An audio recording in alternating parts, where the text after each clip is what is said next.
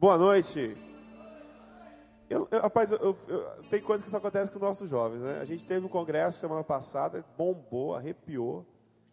Cara, a gente coloca a faixa pro pessoal sentar lá atrás, aí as Vivi pula a faixa junto com a Joana. Junto... Significa alguma coisa, gente, essa fita zebrada. Para vocês não transpassarem esse limite aí. E sentar todo mundo aqui na frente. Mas eu acho engraçado, a gente teve um congresso assim, super legal, super abençoador.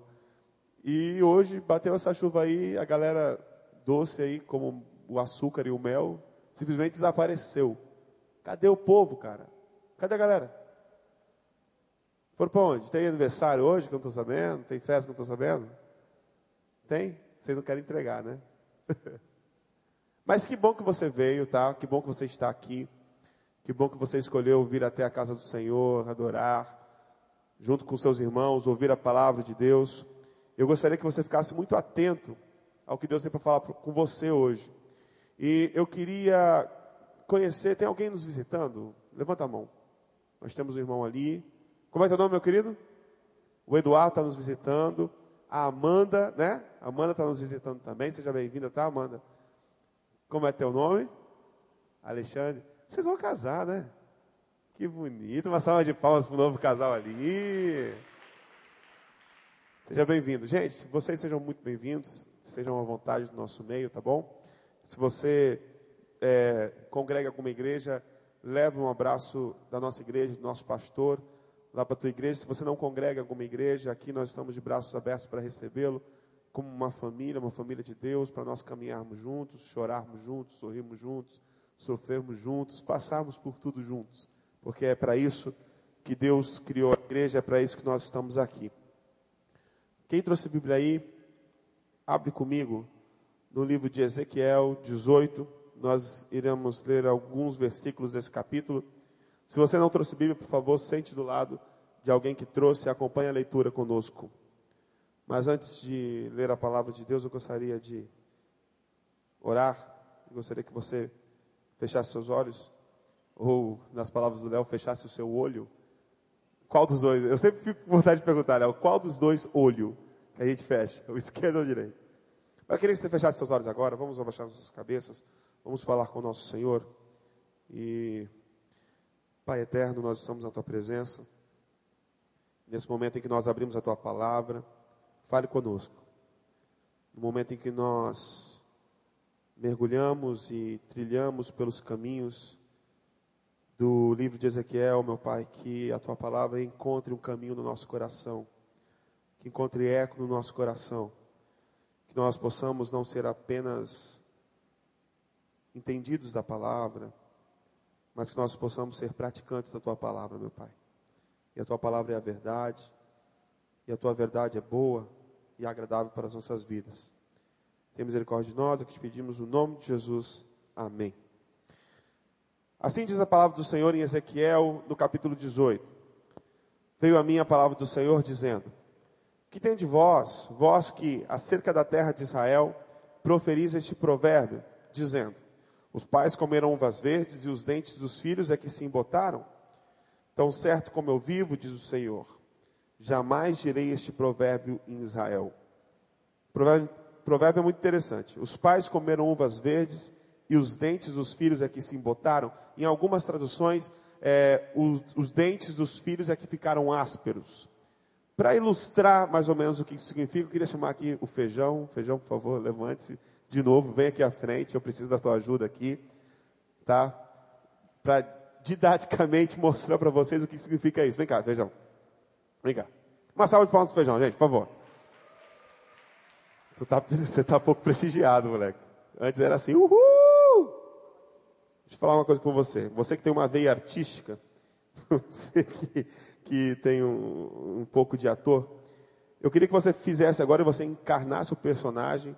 Ó, eu, eu prometo para vocês que eu fui no supermercado e eu tentei encontrar uva verde. Só que só tem uva verde no, na cor, né?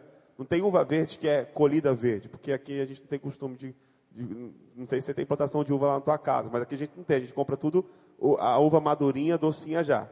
E eu queria agora que você, que você, bem teatralmente, vamos, levanta. Você bem teatralmente fizesse a cara de alguém que chupa uma uva doce? Como é que é a cara de alguém que está chupando uma uva doce? Vamos lá, encarna o personagem. Hum, tem uva.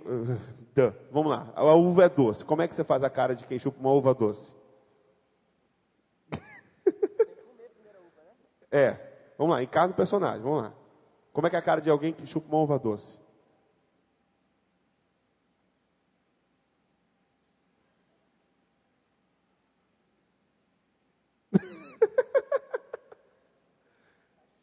Tá estranha? Beleza, então é uma reação normal, né? Tem uma satisfação, o negócio é docinho, gostoso. Agora, você já, você já comeu uva verde? Já? Ah, é? Azedinha? E quando a uva é muito verde e muito azeda, como é que é a cara que você faz? Vamos lá. De novo. Pegou a uva. Ah, de outro cacho.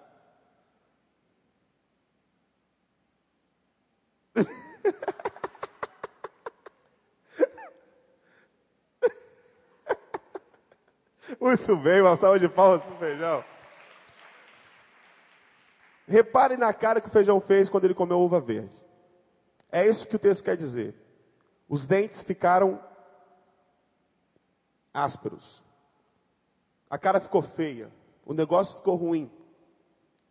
O provérbio dizia o seguinte: os pais comeram uva verde e os dentes dos filhos é que se embotaram, que ficaram ásperos. Aqui na ilustração que a gente fez, eu chamei o feijão. A pessoa que come a uva verde é ela que sente o sabor azedo da uva e ela que abotou os dentes, que fica com o dente áspero. Só que no texto diz o seguinte: o texto não fala isso, o texto fala diferente. O texto fala que alguém comeu as uvas verdes, mas os nossos dentes é que se embotaram. É como se o feijão tivesse comido a uva verde, mas o meu dente e na minha boca que ficasse um amargo os meus dentes que ficassem ásperos. É isso que o texto quer dizer. A gente tem que lembrar que o contexto desse texto, ou seja, a história por trás de uma história, eu vivo dizendo que toda história tem uma história por trás. E nós temos que conhecer a história por trás da história. Uh, o livro de Ezequiel é um momento onde o povo de Israel está exilado. O povo de Israel foi invadido pela Babilônia, os reinos do norte foram destruídos pelos babilônicos, e eles foram levados cativos, eles foram levados presos para, uh, para a Babilônia. Eles já estavam longe de sua terra, eles estavam sofrendo, o templo foi profanado, o rei ele foi arrancado os olhos, o rei do povo de Israel foi arrancado os olhos dele, e estava todo esse povo preso, cativo, lá na Babilônia. E o argumento do povo para essa situação era o seguinte: os nossos pais comeram uvas verdes, e os nossos dentes é que são ásperos. Existia esse provérbio, esse ditado, que era um ditado popular naquela época, em que se alguém chegasse e perguntasse para o povo de Israel que estava naquele estado de profundo sofrimento: Vem cá, por que é que vocês estão sofrendo? Um bom israelita responderia assim: Os nossos pais comeram uvas verdes e nossos dentes que ficaram ásperos. Os nossos pais profanaram o templo os nossos pais escolheram servir aos outros deuses. Os nossos pais desobedeceram a ordem de Deus. E nós estamos pagando o pato hoje. Nós estamos pagando o preço da desobediência dos nossos pais. Nós estamos aqui e nós não podemos fazer nada. Porque os nossos pais pecaram e nós estamos pagando pelos pecados deles. E esse era o argumento, esse era o argumento que o povo israelita usava para dar razão e para explicar o momento de fragilidade, o momento de sofrimento que eles estavam passando. Agora minha pergunta é: o que, que isso tem a ver comigo, com você? Milhares e milhares de anos depois, o que, que um cativo israelita tem a ver com um morador do Recreio Barra da Tijuca e Redondezas, Jacarepaguá? Tem alguém de outro lugar aqui? Acho que abrangi tudo. Tijuca. O que, que isso tem a ver comigo, com você? O que tem a ver é que ainda hoje, eu conheço gente, você conhece gente, e eu sou do tipo de gente, você é do tipo de gente, que às vezes faz uma reflexão sobre a vida, olha para a tua família, olha para a tua casa, e você tem esse mesmo tipo de percepção em relação à vida. Tem gente que acha e tem uma mente determinista, uma mentalidade fatalista, onde não consegue encontrar explicação para as coisas ruins que acontecem em sua vida e acha uma explicação no seu passado ou no passado de seus pais. Eu sou assim porque minha mãe era assim. Eu sou assim porque meu pai é assim. Eu sou assim porque a minha família vem de uma herança.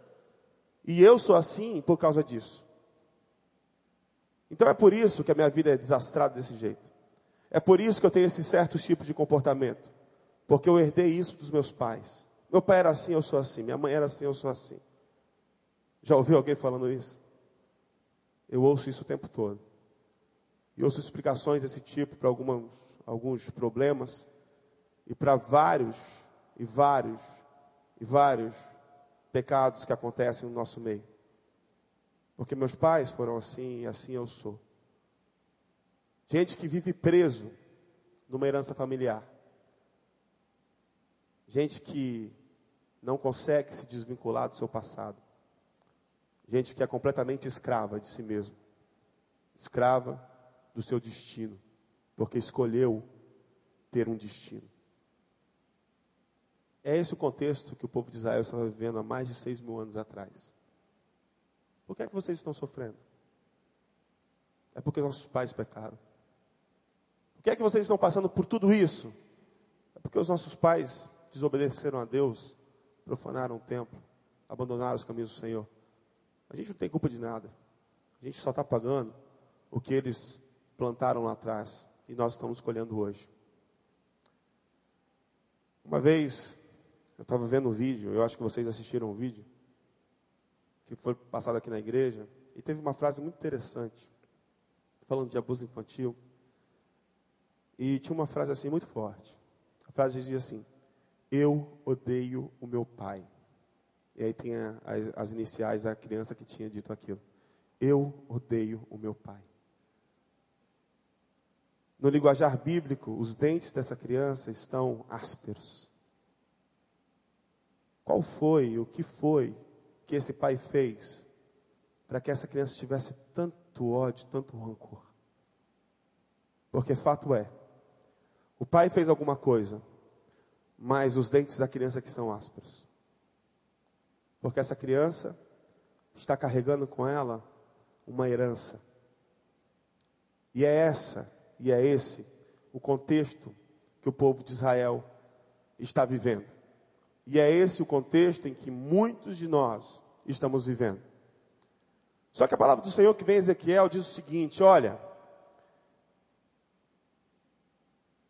Nunca mais, nunca mais esse povo vai dizer esse provérbio. Nunca mais isso vai acontecer. Eu não quero mais ouvir ninguém dizendo, porque os nossos pais comerão uvas verdes e nossos dentes que são ásperos. O profeta Ezequiel vem romper com uma longa tradição, com uma longa tradição onde a isenção da culpa era a saída fácil para o pecado que o povo estava cometendo.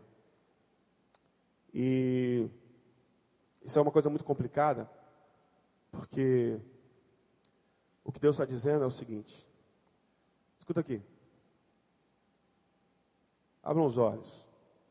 Vocês não estão nesse, nessa situação, vocês não estão sofrendo do jeito que vocês estão sofrendo, porque os pais de vocês pecaram.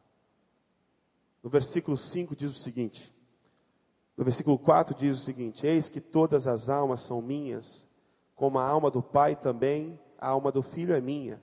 A alma que pecar, essa morrerá.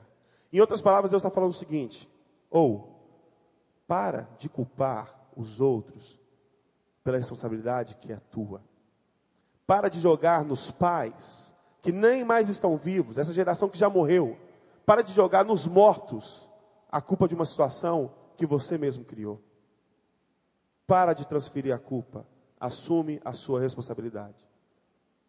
Porque nós, como seres humanos que somos, falhos, imperfeitos, nós temos essa tendência de sempre culpar o outro. Não é verdade? Gente, eu não aguento mais ouvir. Eu não aguento mais ouvir esse negócio. Ah, eu estou desanimado porque é tanta gente hipócrita na igreja. É tanta gente de mau testemunho. Eu não sei por que, que eu estou aqui. Fulano está aqui, está fazendo isso, e ah, eu estou muito desanimado na fé. Gente, eu não aguento mais ouvir isso. Eu estou, desculpa a expressão, cheio.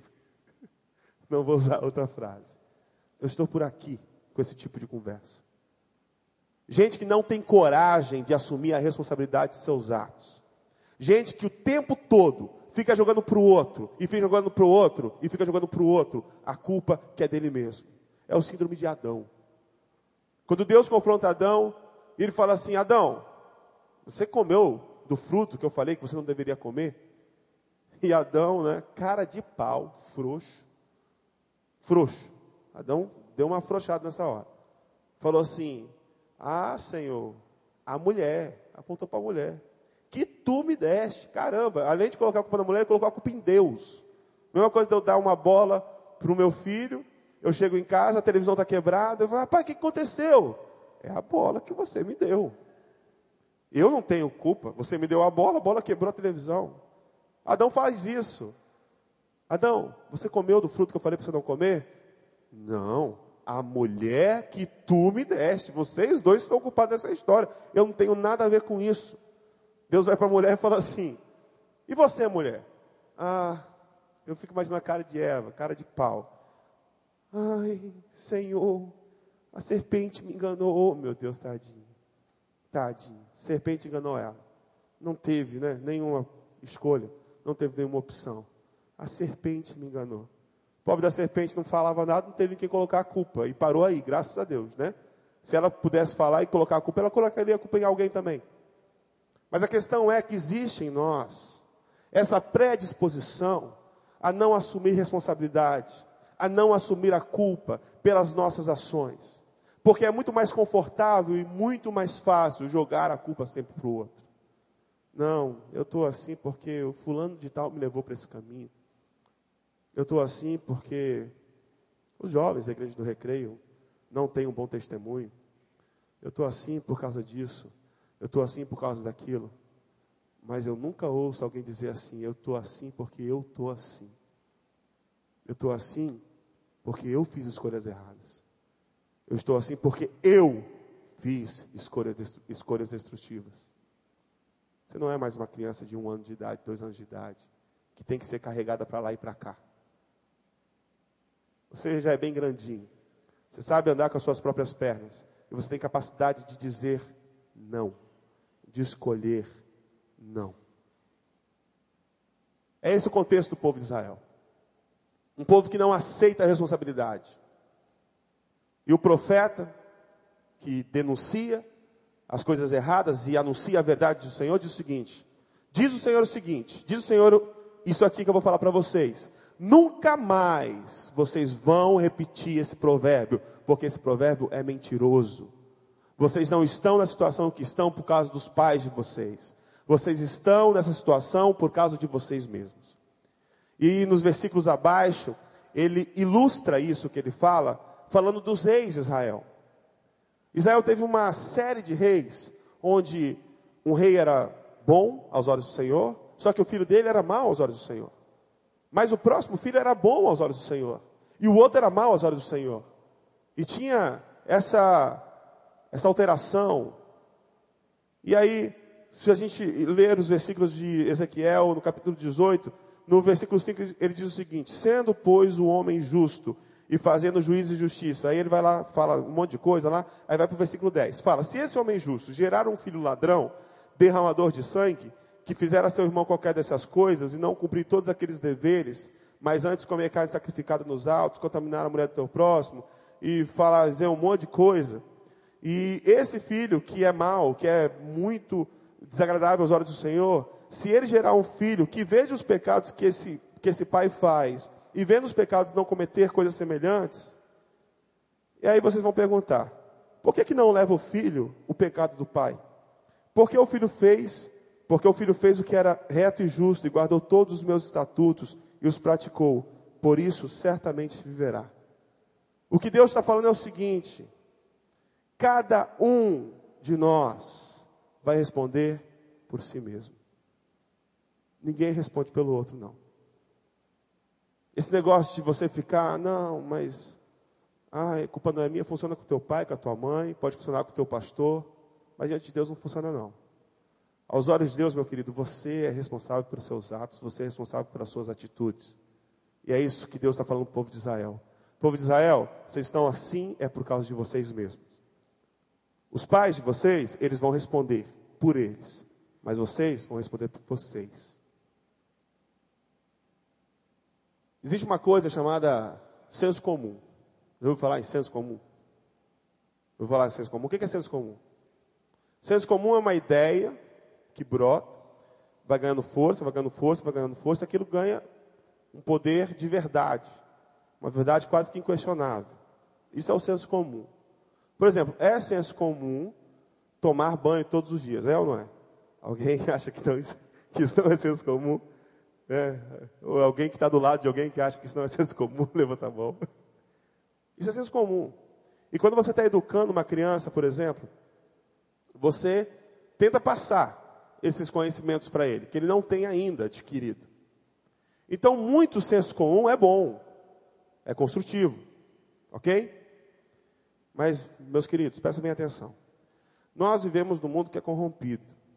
Nós vivemos num mundo onde os valores estão completamente deturpados. Então, muito, muita coisa que é senso comum, muito senso comum, é completamente bizarro, é completamente falso, não é verdade, é mentira. O que Deus está falando é o seguinte: ó, existe um senso comum aí, um conhecimento geral dessa galera que fala que vocês estão sofrendo porque seus pais pecaram. Mas eu quero convidar vocês a pensar fora disso. Eu quero convidar vocês a pensar além disso. E Jesus, se você for reparar nos evangelhos, ele faz isso o tempo todo.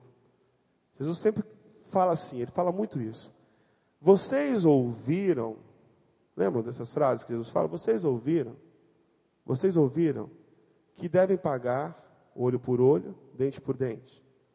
Mas eu digo para vocês que é para vocês amar, amarem os seus inimigos e orarem por eles. Opa! Jesus apontava o senso comum e falava assim, gente, não é porque isso foi dito, e foi dito, e foi dito, e foi dito, e foi dito, e foi dito, e foi dito, que isso se torna verdadeiro. Eu quero convidar vocês a pensar fora disso. Eu quero você convidar vocês a pensar a respeito das coisas que são ditas a vocês. Porque tem muita coisa que é senso comum que é altamente destrutiva. E porque todo mundo faz, eu também posso fazer, não tem problema nenhum. Porque todo mundo dorme, transa com o namorado, eu também vou fazer isso. Porque todo mundo uh, sai para noitada e enche a cara de cachaça, eu também vou fazer isso. Porque todo mundo trai, eu também vou fazer isso. Porque todo mundo faz, eu também vou fazer. Esses são os sensos comuns que são altamente destrutivos. E que Jesus convida a pensarmos fora disso. Pensarmos além disso. Agora a gente não pode desprezar uma coisa. Existe realmente uma herança. Existe uma herança que nós recebemos dos nossos pais e que nós passamos para os nossos filhos.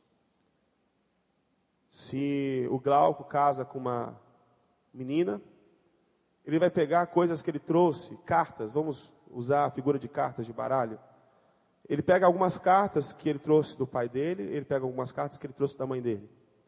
Só que a esposa dele também pega cartas que ela trouxe da mãe dela e pega cartas que ela trouxe do pai dela. E os dois se juntam e eles vão passar todas essas cartas né, para o filho. Então o filho está cheio de cartas na mão. Só que esse filho também cresce, conhece mais alguém, que traz mais um monte de cartas na mão. E os dois juntam essas cartas. E quando eles têm um filho, eles passam todas essas cartas para o filho, que conhece outra pessoa, e a gente vai tendo uma herança, uma herança familiar. E muitas vezes isso é altamente positivo e altamente saudável, assim como algum senso comum.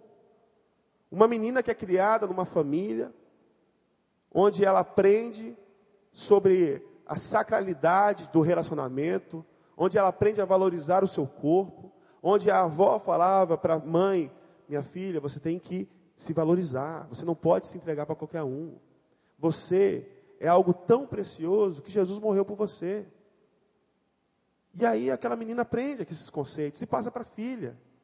E a filha aprende esses conceitos e vai passar para a filha. E vai passando de geração em geração. Mas existem outros tantos. Outras tantas heranças que são altamente destrutivas.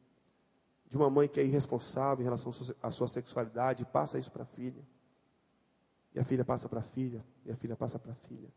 E vai passando de geração em geração.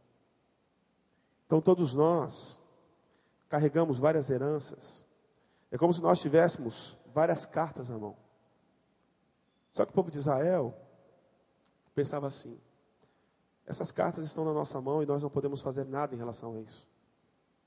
Talvez você esteja dizendo a mesma coisa. Essas cartas estão na minha mão eu não posso fazer nada em relação a isso.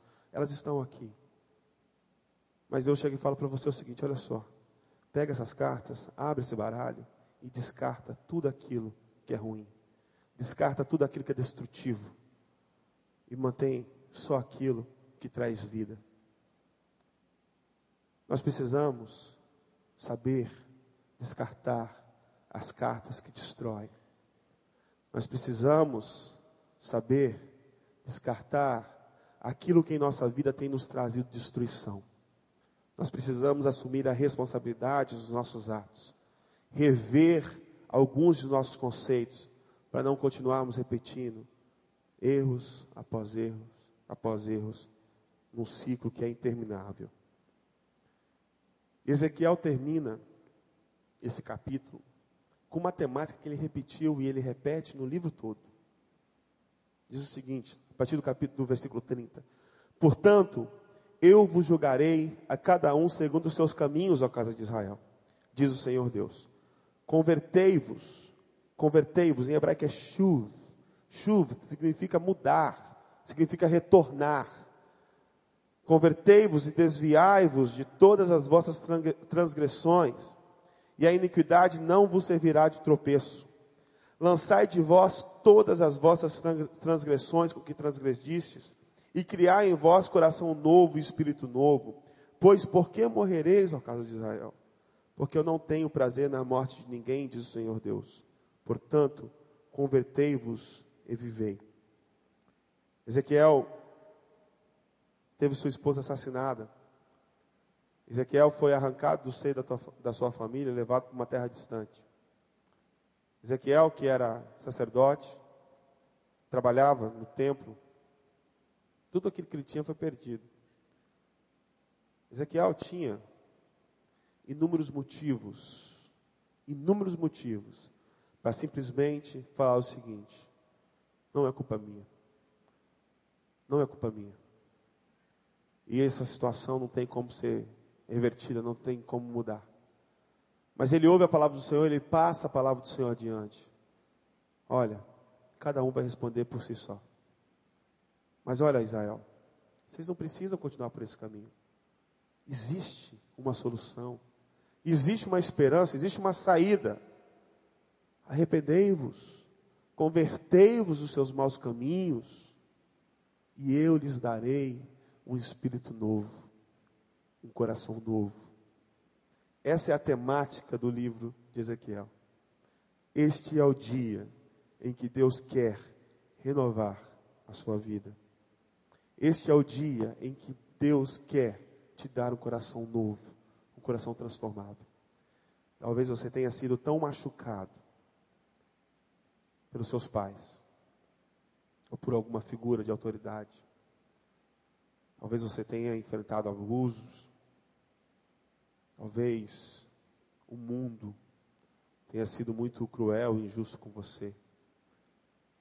Talvez alguns amigos tenham te traído. Talvez muita coisa muito ruim tenha acontecido contigo. E a única coisa que você sabe fazer é culpar os outros, culpar o mundo. E talvez você tenha dificuldade para deixar isso passar. Talvez você não consiga se libertar disso, do seu passado, das pessoas que te magoaram, das pessoas que te feriram. Talvez você tenha dificuldade de romper com aquilo que tem te causado destruição, com aqueles velhos hábitos destrutivos que você tem na tua vida naqueles pecados que insistem, insistem, insistem em permanecer na tua vida. que, que faz diante disso? O que, que a gente faz? Deus ele traz a saída, traz a solução. Israel, é só vocês pedirem e eu vou dar um coração novo para vocês. Talvez o teu coração não tenha condições realmente de enfrentar isso. E não tem. Talvez o teu espírito não tenha condições de romper com o passado. Eu já preguei isso aqui em março, eu lembro muito bem. E eu falei que um dos grandes problemas que nós temos é que a gente tenta, com nossas próprias forças, nos libertar dos nossos pecados. Quando na verdade, gente, cristianismo não tem nada a ver com isso. Não tem a ver com merecimento, não. Em Cristo, nós somos feitos novas criaturas. Não sou eu que opero uma mudança em mim, é Cristo que opera uma mudança em mim. A única coisa que eu preciso fazer é deixar isso acontecer. O que Deus está falando para o povo de Israel é o seguinte: olha só, vocês foram muito magoados, muito machucados. Vocês estão com a vida completamente destruída, com o coração corrompido, cheio de pecado, cheio de contaminação. Eu quero dar um novo coração para vocês. Eu quero dar um espírito novo para vocês. Ezequiel 11 diz: Eu quero trocar esse coração de pedra de vocês e colocar um coração de carne. Ezequiel 36 vai falar a mesma coisa. Eu quero dar um espírito novo, um coração novo. O livro de Ezequiel insiste, insiste, que hoje é o dia, este é o dia em que você precisa abrir a tua vida para que Deus te dê um coração novo e um espírito novo. Eu não sei como que vai a tua vida. Só você sabe as coisas que você tem passado. Só você sabe as lutas que você tem enfrentado. Mas eu quero te convidar a uma renovação. Gente, esse negócio de ficar carregando culpa, esse negócio de ficar cometendo os mesmos erros sempre, isso não tem nada a ver com o Evangelho. Esse Evangelho da culpa não é o Evangelho de Jesus. O Evangelho de Cristo é o Evangelho que liberta de toda a culpa. O Evangelho que transforma. É o Evangelho que faz todas as coisas novas. E é isso que nós vamos trabalhar a partir de hoje. É isso que nós vamos trabalhar no nosso retiro.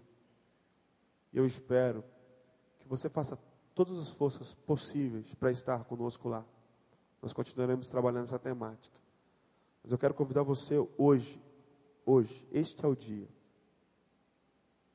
Se você tem alguma coisa na tua vida que realmente precisa de renovação. Se você tem tropeçado nas mesmas coisas, nas mesmas coisas, nas mesmas coisas, você não quer mais continuar caindo nos mesmos erros. Você que precisa receber um novo coração, um espírito novo. A única coisa que você precisa fazer é fechar seus olhos e falar: Senhor, eu mesmo eu não consigo. Eu mesmo não consigo. Eu preciso que tu faças a obra em mim, porque eu não tenho capacidade. Isso é entregar a vida para Jesus. E é isso que é deixar Ele no controle de todas as coisas. E a única coisa que Ele espera é que você faça isso.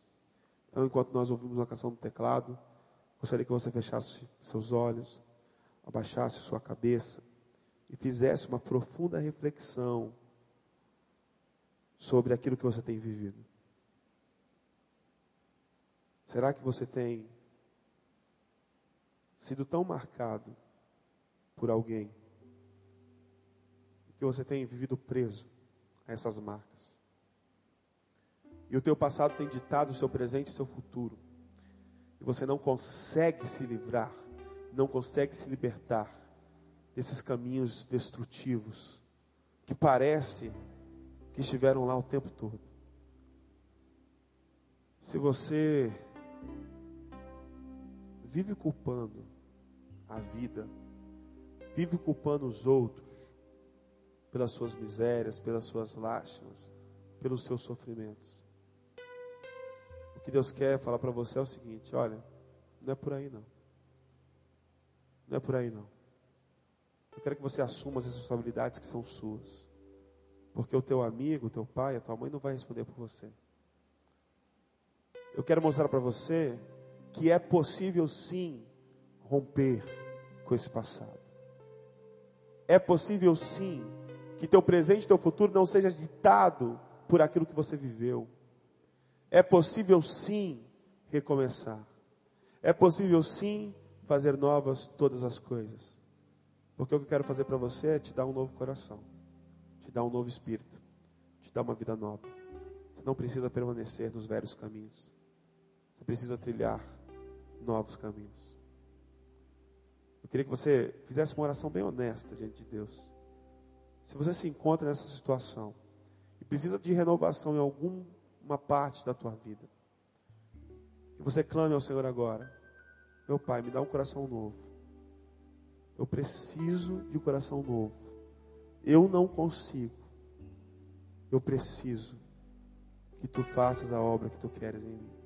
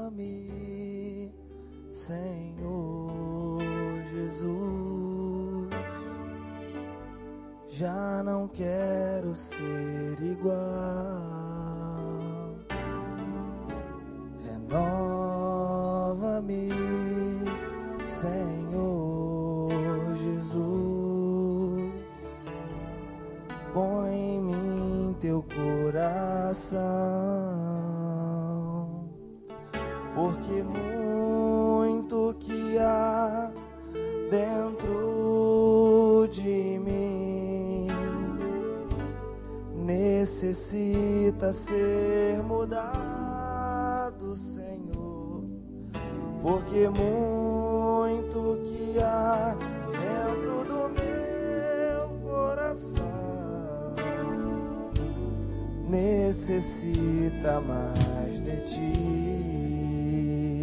Senhor Deus eterno Pai, nós estamos na tua presença, meu Pai. Nós queremos clamar.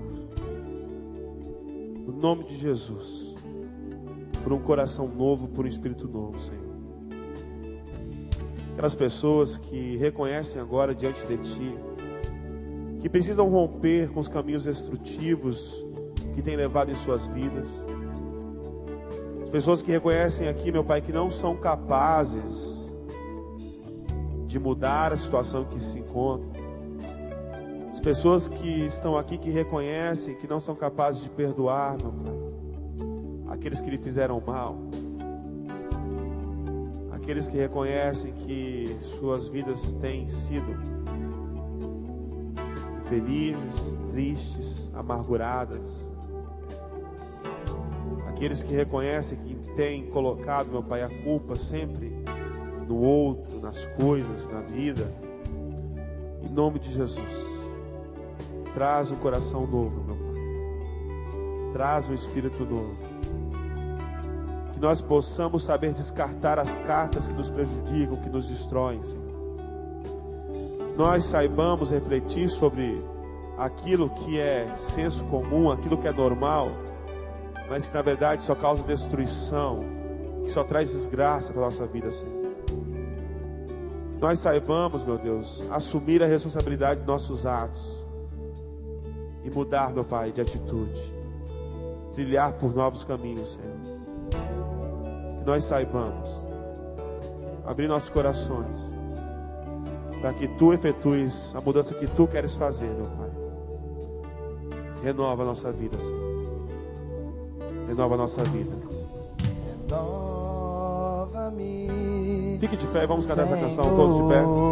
Jesus, já não quero ser igual